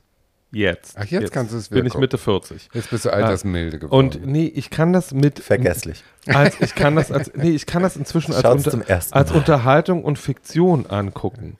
Und ähm, konnte auch die neuen Folgen, die ja meiner, fand die auch toll. die meiner Meinung nach etwas anders waren als die, es, es hatte weniger absurdistische und deutlich politischere Züge als ja, klar, ähm, die haben Politik als die, ja, alten, Wahlkampf als haben die gemacht. alten Staffeln. Aber das, was ich natürlich liebe, auch in der neuen, äh, auch in den neuen Folgen, sind diese Momente, wo zum Beispiel äh, ge- ge- irgendwie ge- Karen hat dieses Townhouse, was sie sich einlassen, errichten lassen will und Grace als inzwischen sehr erfolgreiche Innenarchitektin hat ihr diese sündhaft teure Dusche installieren lassen und dann äh, und dann ertrinken sie irgendwann fast in dieser, safe word? äh, ertrinken sie fast in dieser Dusche und ich liebe natürlich, ich liebe die Serie für diese komplett durchgeknallten, absurd, absurden Ja. Momente. Ja. Ähm, ich liebe auch Debbie Reynolds in dieser Show, weil sie halt diese komplett narzisstische, völlig gestörte Mutter ist, die man eigentlich auch nicht haben möchte. Nein. Also die Frage ist natürlich jedes Mal, wenn ich mir solche Figuren angucke ähm, und wahrscheinlich waren das meine 30er, ich habe das gegen die Realität gemessen und es ist nicht die Realität, es ist eine Comedy-Show. Ja, genau. Ähm, und ich äh, möchte auch, ich möchte nicht in der Familie aus Modern Family leben. Ich möchte aber auch nicht mit Grace als bester Freundin befreundet sein. Ich würde auch nicht wollen, dass Jack mein bester Freund ist, weil ich den irgendwann totschlagen würde. Wills Mutter, die, also ja die tatsächliche Mutter von äh, Gwyneth Paltrow, die Wills ja, Mutter die, spielt. Äh, Blends, Blythe. Blythe something. Ja. Und also die, Die ist, ist ja auch die so Härte. toll. Ja. So toll, wie die geschrieben ist. Sie spielt auch so. Ah, großartig. Also guckt es euch trotzdem ja, alle nochmal ich an. pack's in die Shownotes. Ich packe ein Highlight Reel in die Shownotes von Ja. Madonna und Cher und wie sie alle Ja. heißen. Und einen Link zu Will and Grace zu den alten Folgen. Und Auf jeden ja, Fall. schaut's euch an, weil ja, muss Ja. man gesehen haben. Okay. Man muss es am Ende des Tages doch gesehen haben. Ja, man muss Barbie, es um es noch ein bisschen rauszuzögern, möchtest du jetzt vielleicht, bevor du erstens völlig betrunken bist und Nein, zweitens. haben. Wir äh, haben schon, wieder wir haben schon äh, drüber gesprochen. Also Barbie ist der grüne. Abschluss. Mm, Jetzt geht es im Prinzip um einen bunten Blumenstrauß, um ein Potpourri von Themen wie äh, Prostitution, Wahnsinn, Kannibalismus, Inzest und Homosexualität. Alles Sounds fun, let's talk about it. Alles äh, garniert äh, an einer Fackhack aus der Hölle oder vielleicht sogar zweien. Und äh, ich rede von einem meiner Top 3 Lieblingsfilme, glaube ich, die, und jetzt bitte im Chor, jeder gesehen haben muss, der sich homosexuell nennt. Und zwar ist es ein amerikanischer Spielfilm aus dem Jahre 1959, Suddenly Last Summer, plötzlich im letzten Sommer. Und da kommen Elemente zusammen auf so vielen Ebenen, dass ich gar nicht weiß, wo ich anfangen soll. Also das, Bu äh, das Theaterstück, auf dem das basiert, ist von Tennessee Williams, dem ähm, Analytiker der 40er bis 60er Jahre der amerikanischen Gesellschaft schwerst homosexuell, schwerst gestört, schwerst Alkoholiker, schwerst nur Stricher und äh, äh, seine ganzen Neurosen hat der dargestellt in Stücken wie Glasmenagerie oder äh, ähm, Endstation Sehnsucht. Ich habe meine Life. Semesterarbeit über Tennessee Williams geschrieben. Ja, ein Traum. Also Nämlich ich über Glasmenagerie, Ja. Sunny Last Summer Ich und liebe Endstation Sehnsucht. Tennessee Williams, Ja, schon mal same, so. same, same. Und der hat halt Themen aufgegriffen, die damals nicht Mainstream waren, wie ich sie eben gerade zitiert habe. Und, Lobotomie, Ähm, Lobotomie, äh, ja, kommt alles in diesem Film auch vor. Das Drehbuch wurde nun von diesem Film auch noch geschrieben von Gore Vidal. Gore Vidal war sozusagen der Will in dieser, ähm, in, in, als, äh, unter diesen homosexuellen Schriftstellern, ein stockkonservativer, ähm, äh, verbandelt mit dem Kennedy-Clan, der ähm, der Meinung war, wenn er äh, nur fickt, dann ist er nicht schwul. So einer, der in super Konkurrenz stand natürlich zu äh, Tennessee Williams, der äh, eine passive, äh, bekennende Superschwuchtel war. Paul, du hast das Äh, mitgeschrieben. ich wollte nur sagen, wollte nur äh, Mikrofon Gor- atmen. Gorvi, Gorvi, ich wollte nur ein bisschen ins Ja. Mikro.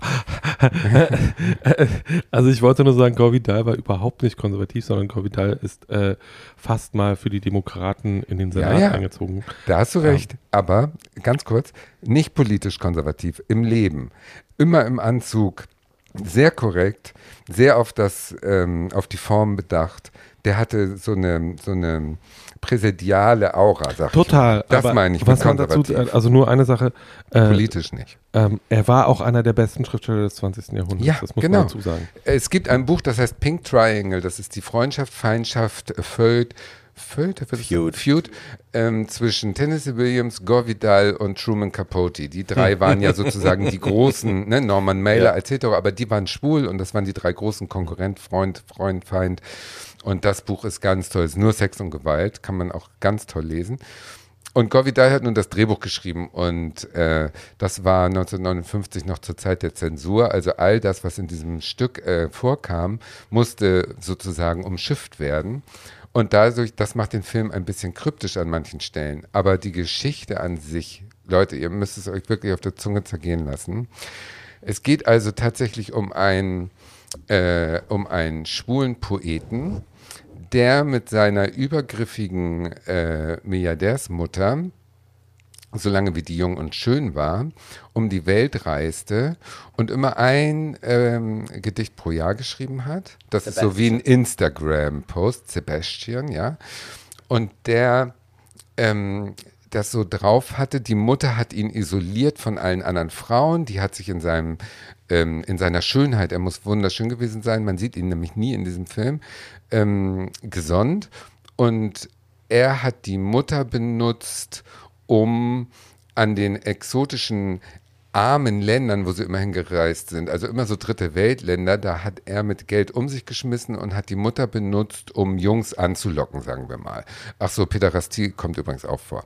Und ähm, als diese Mutter zu alt wurde, hat er sie eiskalt ausgetauscht in eine zuvor frisch vergewaltigte Cousine, die er dann als fickbar erkannt hat und die er dann ausstaffiert hat und anstelle der Mutter einen Sommer mit nach ähm, Südmexiko oder wohin mitgenommen hat. Und die wird gespielt von Liz Taylor, die damals die schönste Frau der Welt war. Also man muss wirklich sagen, die sieht in diesem Film so schön, so überirdisch schön aus.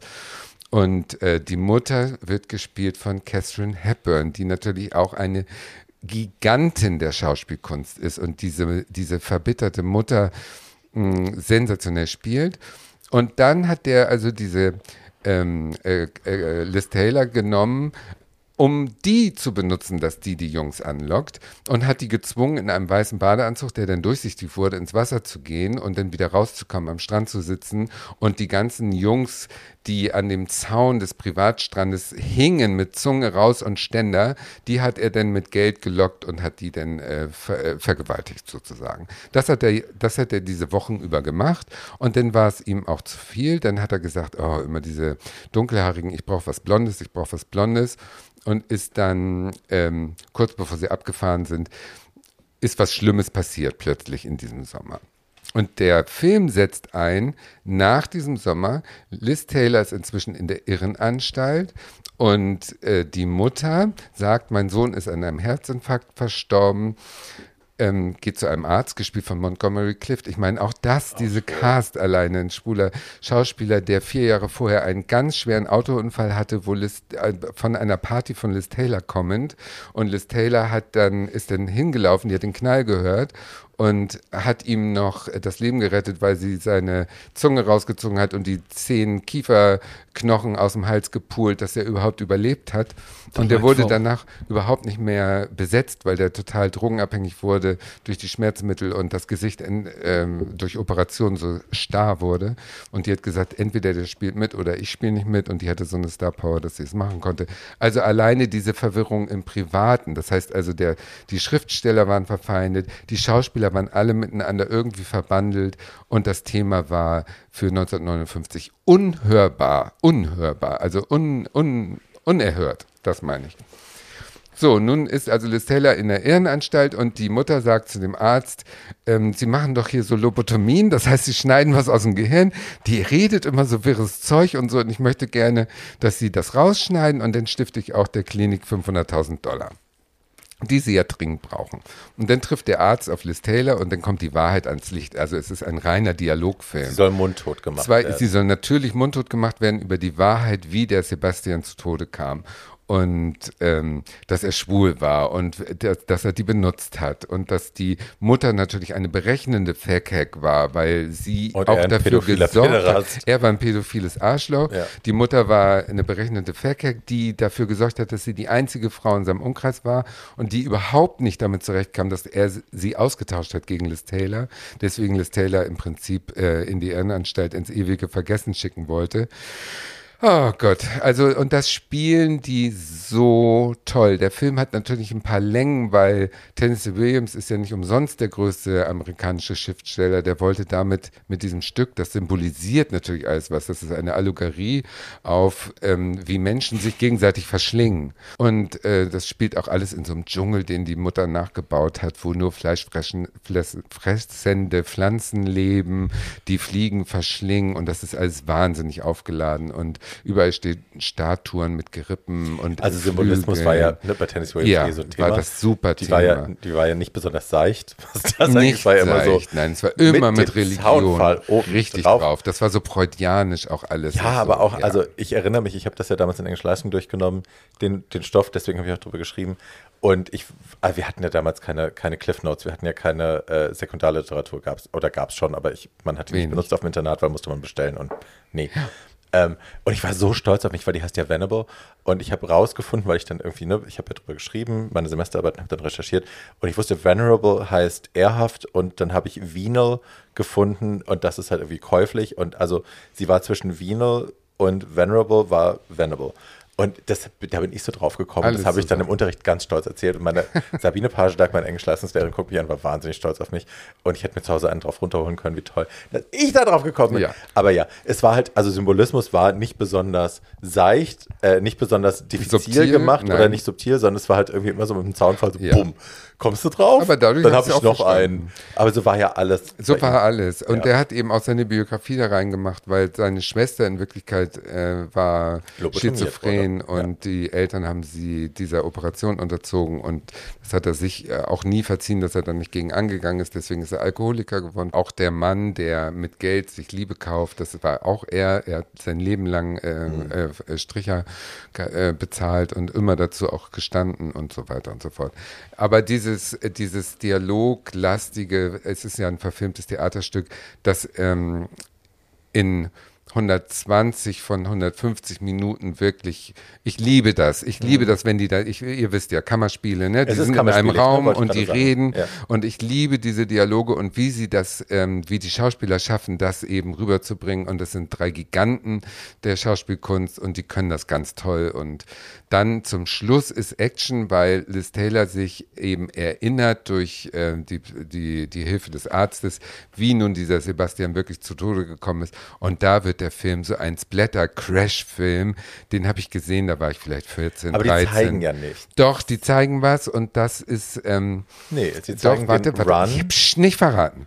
Die zeigen also, ähm, wie der äh, gejagt wird von einer Horde äh, bettelarmer maximal 12- bis 15-jährigen Jungs und er läuft den Berg hoch anstatt runter. Liz Taylor sagt noch unten warten die Taxis, aber nein, er läuft den Berg hoch.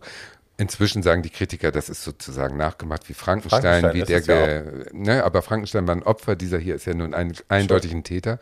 Der wird also hochgejagt und Liz Taylor läuft also mit wogendem Busen, nicht mehr im weißen Badeanzug, leider, sondern in einem ganz tollen Kleid, läuft sie also auch äh, den Berg hinterher und, Und im Hintergrund läuft dann Boys, kommt immer so Boys, Musik, äh, die Musik äh, wird immer schrecklicher und dramatischer und so weiter. Und oben sieht sie also, wie diese Meute-Jungs sich über diesen Sebastian, den man nur von hinten sieht, der einen weißen Anzug trägt, ihn so an Boden äh, pressen und über ihm, wie, wie so ein Berg, äh, über ihn springen. Und man sieht von dem Sebastian nur so eine Hand, die so aus diesem Bergleiber rausragt.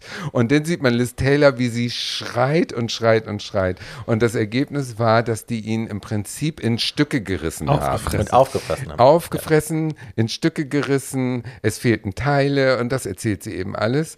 Und darüber, über diese Erziehung im Beisein der, der, der Catherine Hepburn Mutter, wird die Mutter nun komplett wahnsinnig. Und äh, der Arzt erkennt, Liz Taylor muss gar nicht operiert werden, weil sie hat gar nicht gelogen. Aber die Mutter entschwindet in den totalen Wahnsinn und denkt jetzt, der Arzt ist ihr Sohn. Und Ach Leute, es gibt wenig Filme, die so ein Drama einfach mit solchen Themen 1959 und so gut gespielt sind wie dieser. Ich kann nur sagen, guckt es euch an, wenn ihr über Ausbeutung, Fackhack, Horror, Splatter im Kopf, böse Bilder, ein Traum. Ich kann es nur empfehlen. Generell Tennessee Williams auch wenn man da vielleicht zurückschreckt aus heutiger Sicht, weil man denkt, oh Gott, das war ein, ein Theaterautor und das ist ja irgendwie wahrscheinlich zu kompliziert oder es sind zu viele Wörter und will ich das, Nein, gar ist das nicht. nicht vielleicht zu langsam erzählt oder so?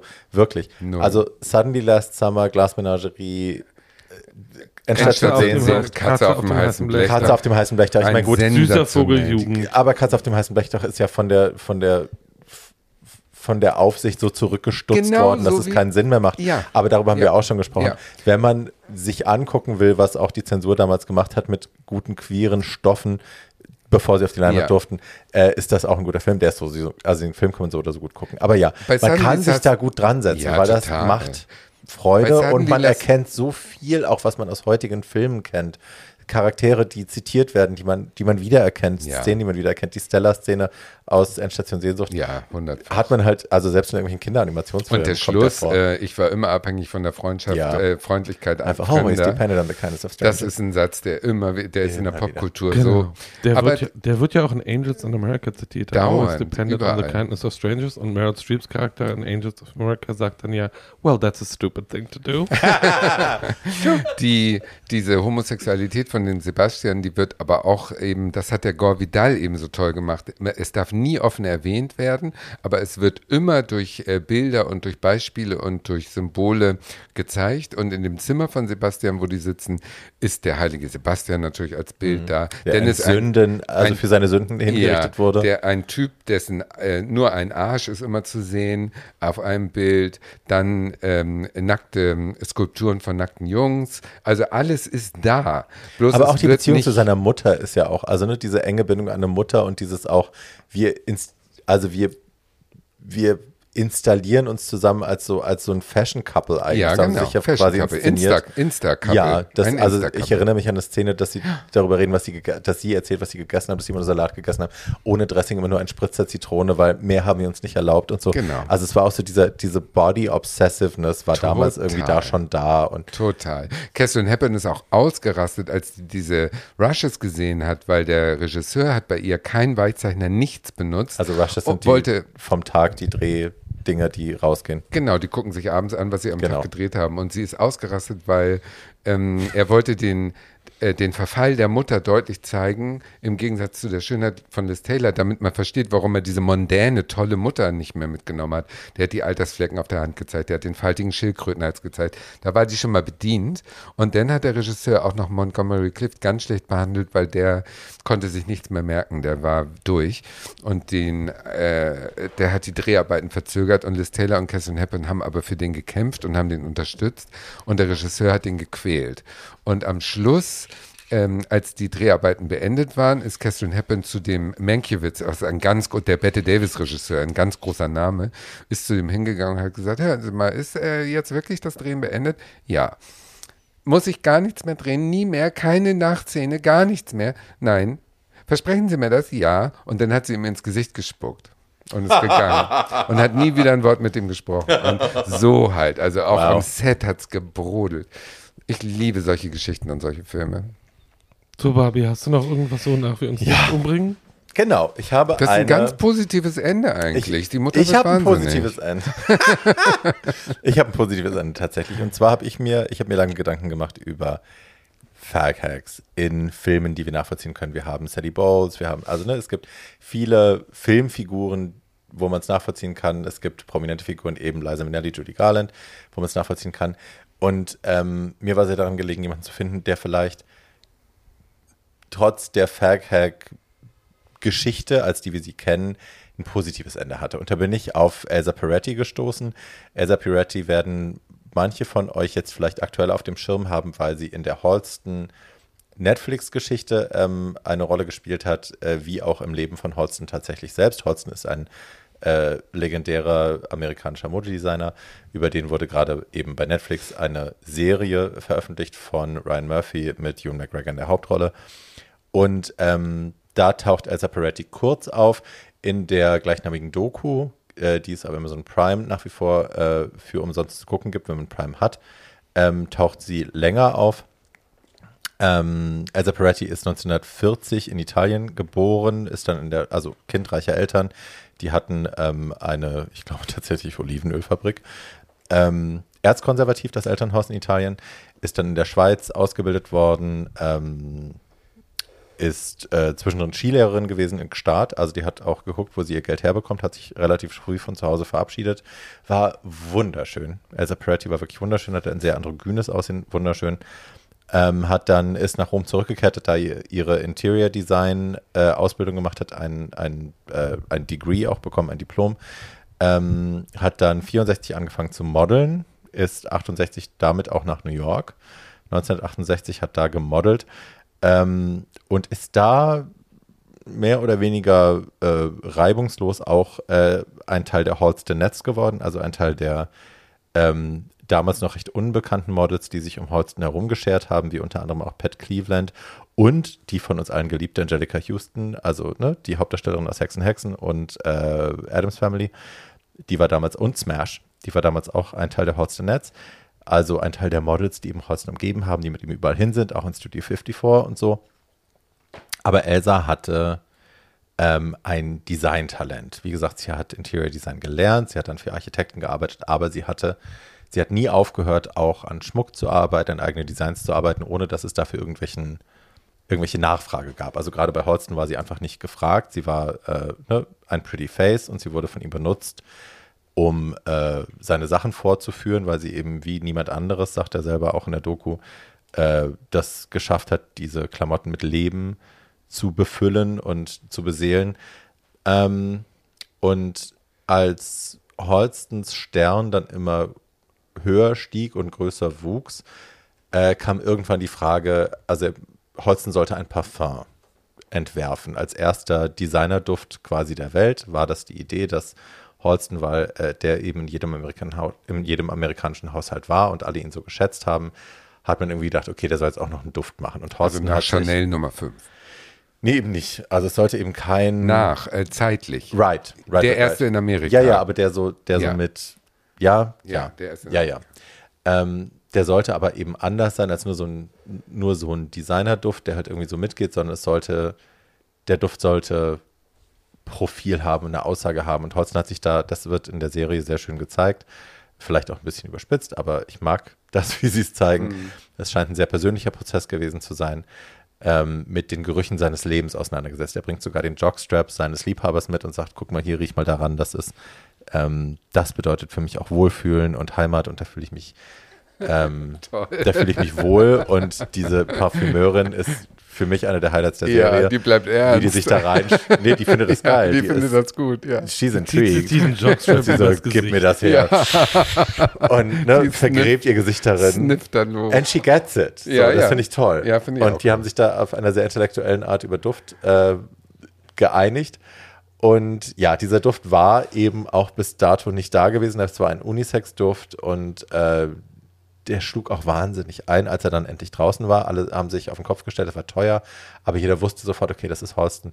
Und Holsten wollte, dass dieser Flakon ein ganz besonderes Design bekommt, das auch einzigartig sein soll. Es sollte sein wie der Duft. Und diese Menschen, mit denen er da zusammengearbeitet hat, die eben äh, von der, von der Commercial-Seite aus, von der Fabrikseite aus kamen, von der Herstellerseite aus kamen, die wollten eben was haben, was man normen kann, was einfach zu reprinten ist, was günstig ist in der Herstellung. Also ne, ein Design, das mhm. irgendwie Sinn macht, dass man so hinstellen kann, da hat man Stöpsel oben drauf oder man kann Spray reinschalten und bums, das können wir millionenfach printen und es kostet uns zwei Cent und dann steht das in jedem amerikanischen Haushalt. Und Holzen hat darauf bestanden, eine Form zu nehmen, eine sehr organische Form, die er vorher eben bei Elsa Peretti am Hals gesehen hat, weil sie das selber designt hat, also einen kleinen Anhänger und er wollte, dass sie das quasi für ihn groß zieht und ihn groß designt. Und das hat sie gemacht und da gab es sehr viel Widerworte von eben der äh, Professional-Seite aus, von, denen, die das machen ja. sollten, weil die sagten, das ist schlecht zu reproduzieren und das steht nicht und das, so macht man das nicht, bla bla bla. Und Fakt das war wie ist, eine Träne, ne? Also, ja, kann man oder sagen? Wie so ein, ein Tropfen, Tropfen, so ein bisschen. Ja. Also alle ihre Designs sind sehr organisch, mhm. wie so ein Tropfen. Ja. Ähm, Hodgson hat sich durchgesetzt, hat sich, hat darauf bestanden, dass das Elsas Design ist. Sie hat ihm das Design geschenkt und das wurde der größte Erfolg, den es jemals in der Parfümeurkunst gab bis zu diesem Tag. Ja. Ähm, nicht umsonst auch, nicht zuletzt auch wegen ihres Designs. Ähm, True. Die Wege der beiden haben sich, also das muss man dazu sagen, sie war haltlos in Holsten verliebt, ihr ganzes Leben lang. Ähm, in der Serie, in der Netflix-Serie gibt es eine Szene, wo sie ihm das auch sehr klar sagt, wo sie auch sagt, äh, ich I'm in love with you und ich möchte mit dir zusammen sein. Und er dann sagt, aber du weißt doch, ich liebe Frauen auf andere Weise. Und dann sagt sie, ja gut, ich muss das wenigstens versuchen. Hey, ähm, es gibt in der Doku, in der Holsten-Doku gibt es ähm, eine Szene, wo sie tatsächlich dann mehrere Jahre später oder vielleicht sogar Jahrzehnte später darüber spricht, wo man ihr die Dramatik des Ganzen durchaus anmerkt und auch die Tragik des Ganzen durchaus anmerkt, wo sie sagt, ich war, ich habe Schwuchteln immer geliebt, ich habe äh, Homosexuellen 15 Jahre meines Lebens geopfert, ich habe 15 Jahre mit ihnen verbracht, auch weil ich einfach keine anderen Liebhaber hatte. Das Mhm. sagt sie auch ganz klar dazu. Also es war in ihrem Fall auch ganz klar, in Ermangelung of the real thing habe ich mich eben dieser Art von Liebe hingegeben und habe denen Zeit geopfert. Ähm, man sieht auch, dass das kein guter Deal für sie war, sondern dass sie da drauf gezahlt hat ähm, und Federn gelassen hat. Äh, 1974 hat Hodgson sie dann mit zu Tiffany geschleppt und hat äh, für sie als namenlose Designerin äh, einen bis dahin beispiellosen Deal aus dem Boden gestampft als Schmuckdesignerin. Sie hat dann bei Tiffany angefangen, bei dem großen renommierten aus Tiffany ähm, und wurde da äh, die the most successful Jewelry Designer ever. So. Ähm, Die hat sich ihren eigenen Namen gemacht. Tatsächlich, das war damals noch nicht so absehbar. Sie war immer noch im, in, im Schall und Dunst von Halston.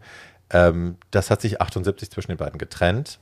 Die haben sich äh, schwer, äh, ja, die haben schlimm gestritten, haben sich dann getrennt. Ähm, in der Serie wird das auf eine sehr flache, finde ich, Art und Weise dargestellt. Ich glaube, in Wirklichkeit ging es auch darum, dass sie eben plötzlich nicht mehr von ihm abhängig war, nicht mehr von seinem Ruhm, Ruhm abhängig war, sondern ihr Stern war dann plötzlich am Wachsen und am Aufsteigen und Holsten, dessen Stern so ein bisschen am Abstürzen war, Ja. ähm, hat, war eifersüchtig Ja. und hat daraufhin dann auch reagiert, dass sie sich nicht mehr bei ihm unter den Scheffel gestellt hat und nicht mehr die kleine Faircack sein wollte, sondern eben äh, ein anderes Selbstbewusstsein entwickelt hatte. Sie hat sich emanzipiert.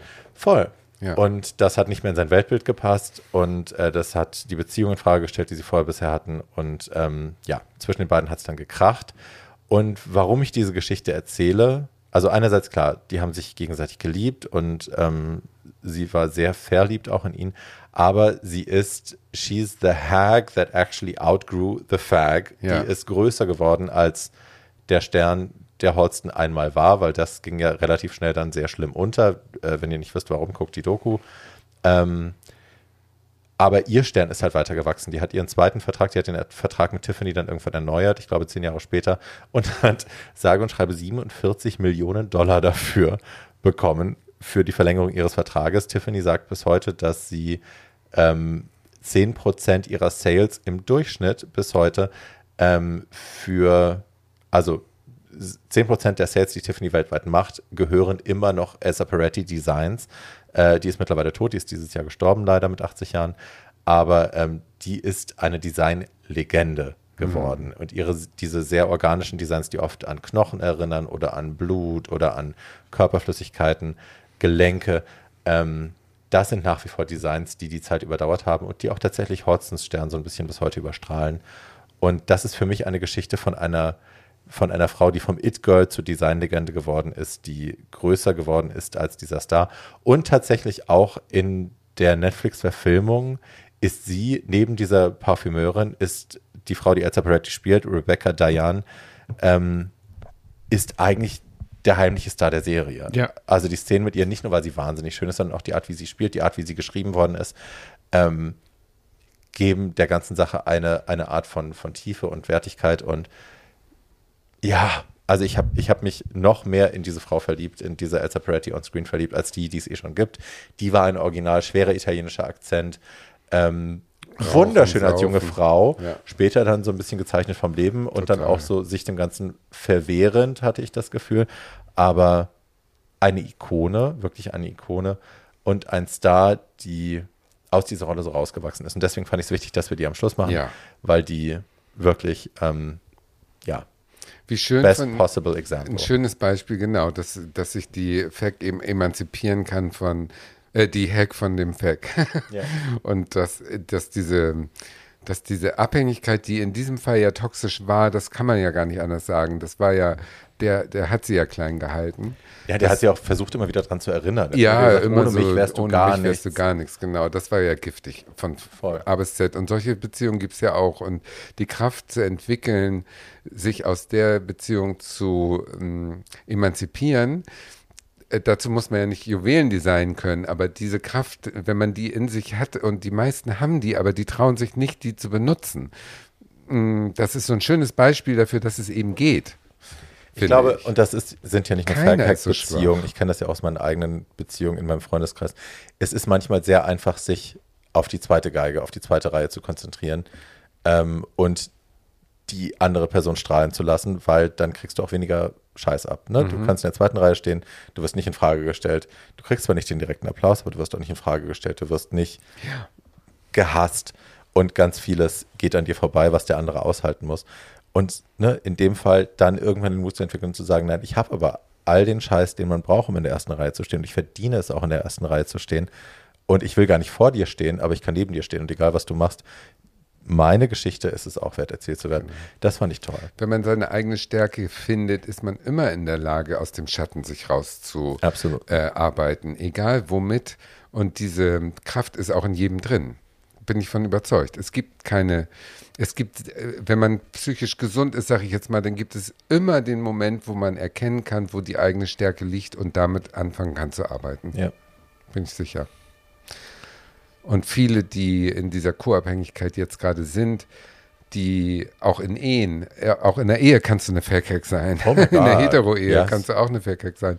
Und äh, da gibt es viele Möglichkeiten, in denen man in sich mal reinhört und überlegt, wo ist meine Stärke und wo kann ich mich emanzipieren. Ist Ich so. glaube, es ist vielleicht auch ein generelles Problem, dass Frauen beigebracht wird, dass man, dass sie in die zweite Reihe gehören und dass es vielleicht auch besser ist, auch in der zweiten Ja. Reihe in der Beziehung zu einem schwulen Mann zu existieren, als selbstbestimmt ein eigenes Leben zu führen. Vielleicht ist das Don't.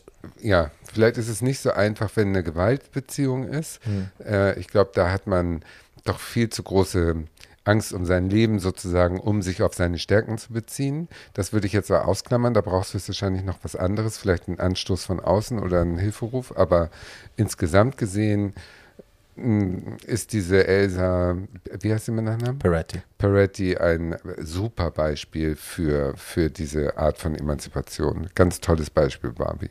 Super.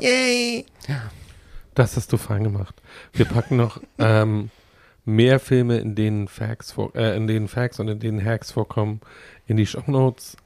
Einer, über den ich nicht sprechen konnte, über den ich gerne gesprochen hätte, ist Carrington. Das ist genauso eine komplexe, künstlerische, sich gegenseitig befruchtend, aber im Leben nicht produktiv seiende Beziehung. Warum konntest du darüber nicht sprechen? Ähm, Keine Zeit. keine Zeit. Wir können Ein ja, Freund wir können zum ja, Verlieben wir haben können, wir auch nicht gemacht. Wir können ja nicht immer. True. Ja. haben auch ein, ein Aber das ist ja sogar eine Hetero, oder? Nee, Ach nee, das das, ist die mit Rupert Everett. ähm, so. Wir haben auch, wir haben auch über Damn it. Wir Ja. haben auch über Rupert Everett und Julia Roberts in die Hochzeit meines besten Freundes. Oh, Darüber könnte man auch lange Äh, reden. Lange können wir drüber reden. Es gibt viele gute Beispiele. Es ist ein lohnendes Right. Thema. Ein Und weites Cabaret. Feld. Ja. Und Cabaret, natürlich. So. Und, Und Pippi Langstrumpf. Wie Sinne- ist eigentlich Thomas, Annika und Pippis Verhältnis? In diesem Sinne, ihr Lieben. Ähm, ja, es ist so ein bisschen ein rutschiges Feld, weil wir natürlich an gar keiner Stelle jemals Frauen das Gefühl geben wollen, dass sie weniger wert sind oder dass sie in schwulen Beziehungen irgendwie einen gewissen Platz haben, weil genau das Gegenteil ist der Fall. Oder dass wir sie genau, nicht lieb haben. Genau, Leute, genau es das ist Gegenteil genau ist der Fall. wie so ein Podcast sein soll. Beim Reden merken wir die Abgründe und wir finden am Schluss keine einfache Lösung. Und so ist das Leben. Das ist toll, dass es so ist. True. Was Wie bin ich mir heute alles bewusst geworden, was ich bei Will and Grace alles äh, vielleicht äh, unabsichtlich, absichtlich übersehen habe. Wir konnten es dir endlich schlecht reden. Ja, Yes! danke dafür. danke dafür. So, So ich, happy. ich schließe mal, ich schließe mal, wie immer könnt ihr uns äh, an Too Old to Die Young Podcast. Äh, Barbie, du musst das sagen, ich weiß die Adresse doch nicht. Ähm, Was so, ist das? Sein Aufruf. Heroin? Fast. fast. Mache ich gleich. Ja. Äh, Barbie, sag mal, das, sag mal die Barbie, Dinge. du bist besoffen. Was ist das denn? Psst. Wie, niemand Okay, ist betrunken. Wie immer, na, ich bin besoffen. Also jetzt geht schon mittlerweile wieder. Ich habe halbe Snackbox leer gegessen mit den ganzen alten Salzstangen. Tatjanas. Achso, Entschuldigung. Äh, dann waren sie nicht alt, dann waren sie sehr knackig.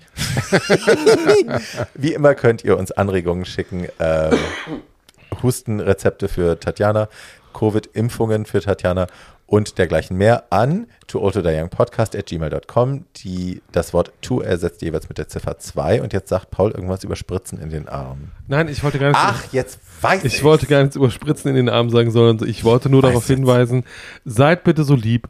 Äh, wenn ihr noch nicht geimpft seid, lasst euch impfen. Ja. Yes. Äh, wenn ihr schon geimpft seid, überredet andere Leute, sich impfen zu lassen. Ja. Wir wollen diese Pandemie irgendwann beenden. Wir Ja. sitzen damit jetzt seit anderthalb Jahren an und haben es Ja. gründlich satt, um es mal freundlich Kein auszudrücken. Bock mehr auf irgendwelche Ähm, Varianten. Und unsere Arme Und- sind noch dran, unsere Beine Ähm, sind noch dran. wir sind alle drei doppelt geimpft. So, wir sind alle drei doppelt geimpft. Wir, haben noch, kein, wir haben noch keinen Autismus. Wie ihr seht, in dieser Folge können wir Naja, auch weiter Alkohol, naja. können wir auch, können wir auch weiter Alkohol trinken und vernünftige oder unvernünftige Dinge sagen. Ja, ja. Ähm, es hat uns nicht weiter beeinträchtigt. Das, Einz- das Einzige, was es macht, ist das Leben einfacher.